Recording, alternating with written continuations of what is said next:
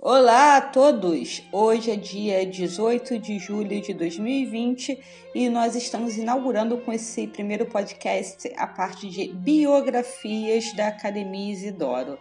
E a biografia de hoje será de uma pessoa muito importante que é o Martinho Lutero. E aí, estão prontos? Vamos saber mais um pouquinho sobre quem foi Martinho Lutero? História não nos fornece fórmulas infalíveis, mas ela sempre apresenta alguns padrões. Um deles é apenas pessoas que são fiéis aos seus ideais mudaram a história. Uma dessas pessoas foi Martinho Lutero, e é sobre ele que falaremos hoje. Lutero nasceu em Eisleben, uma cidade da Saxônia, no ano de 1483. Entre 1501 e 1505, ele frequentou a Universidade de Erfurt. Era desejo de seu pai que ele se transformasse em um jurista, mas Lutero preferiu seguir a vida religiosa no dia 2 de julho de 1505, ele entrou na Ordem Eremita dos Agostinianos, uma ordem religiosa católica. No ano de 1507, ele foi ordenado padre e começou a celebrar missas. Lutero se mudou então para Wittenberg em 1510 e, sob a supervisão de Johannes von Staupitz, se transformou em doutor em teologia e passou a dar aulas sobre as Escrituras. Em 1515, Lutero começou a sentir fortes desconfortos em sua consciência por saber ser um pecador. Isso fez pensar que estava sob a ira de Deus. Ele cogitou que seu peso na consciência era uma espécie de tribunal divino, o qual ele deveria enfrentar para se livrar do próprio egoísmo, em conformidade com Cristo, que se submeteu ao sacrifício supremo na crucificação.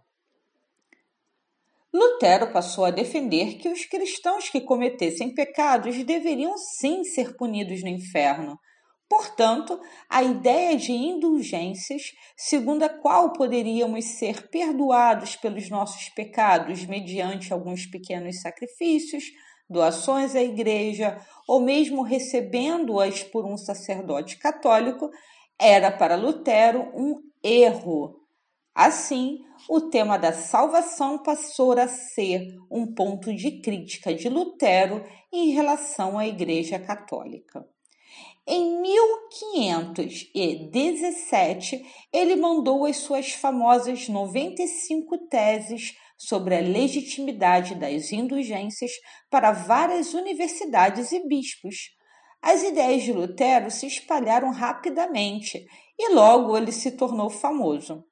Mas isso não agradou o Papa, que entendeu a crítica de Lutero como um ataque direto à sua autoridade. Mesmo assim, Lutero não parou de pregar suas ideias e ganhou cada vez mais seguidores. Lutero ensinava, em poucas palavras, que nada que a pessoa pode fazer pode livrá-la do sentimento do pecado e da ira na consciência. Apenas Cristo pode fazer isso mediante a sua morte na cruz, que ele ofereceu aos pecadores em sua pregação nos evangelhos. Apenas a fé nos evangelhos e a confiança no trabalho de Cristo pode trazer paz às consciências aterrorizadas. A missa não representa o sacrifício de Cristo, mas oferece a promessa do perdão. Quando as pessoas acreditam no Evangelho, argumentava Lutero, elas são espontaneamente levadas a compartilhar os encargos de seus semelhantes por amor, mas nada disso as libera de seus pecados ou faz delas justas diante de Deus.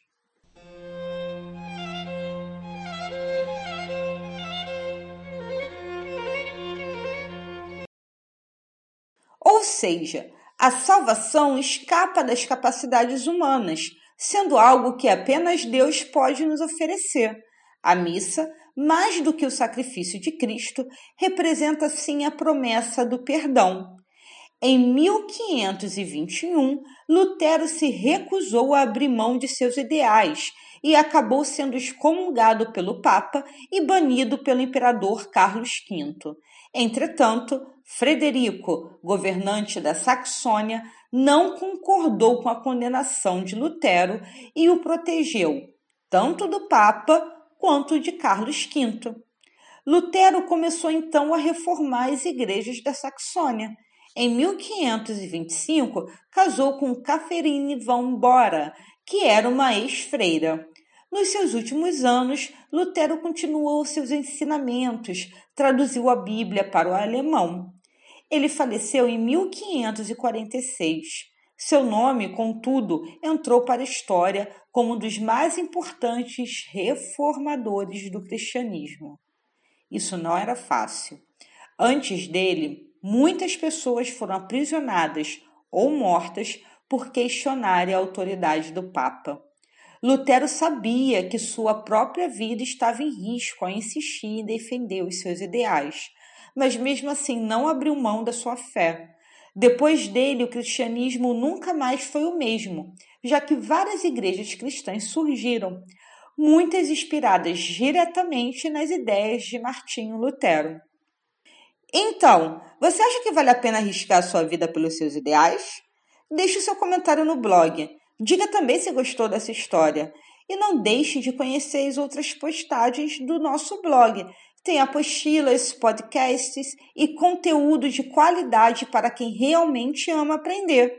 Você também pode saber mais sobre a reforma protestante lá no blog e baixar apostilas gratuitas sobre esse mesmo tema, ok?